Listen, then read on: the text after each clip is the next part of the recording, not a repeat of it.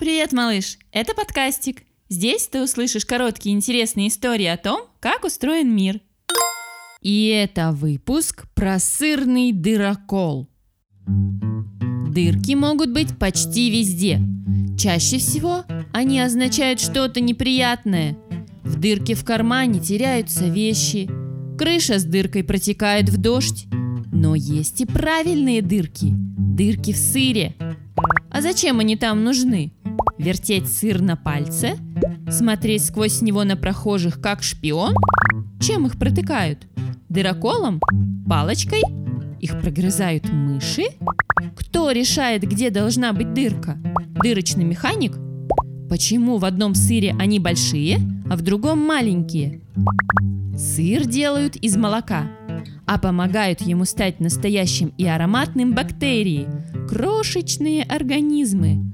Они поселяются в сыре и пока живут там выделяют газ, который собирается в большие и маленькие пузырьки. Они не могут подняться на поверхность, потому что сыр очень плотный и застывают. Есть еще догадка, что дырочки появляются из-за маленьких, почти невидимых соломинок, попадающих в молоко из сена, которое едят животные. Вокруг этих соломинок тоже образуется газ. Размер и количество пузырьков можно загадать. Они зависят от того, насколько тепло в помещении, где лежит сыр, какие бактерии в нем живут. Если бактерии спешат, газ появляется быстро, и в сыре образуется много маленьких дырочек.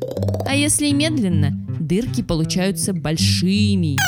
За образованием дырок следят люди. У них даже есть специальное оборудование, которое просвечивает куски сыра и показывает, правильные ли образовались дырочки. Мыши в сыроделии не участвуют. У них и так полно работы. Прогрызть дырку в мешке с зерном или в стене, найти корку хлеба и попищать о том о сём. А в следующем выпуске ты узнаешь про кошек-акробаток. Чтобы не пропустить новый выпуск, подписывайся на подкастика в Инстаграм, на Яндекс Музыке или Apple Podcast. Ставь лайки и предлагай темы для новых эпизодов.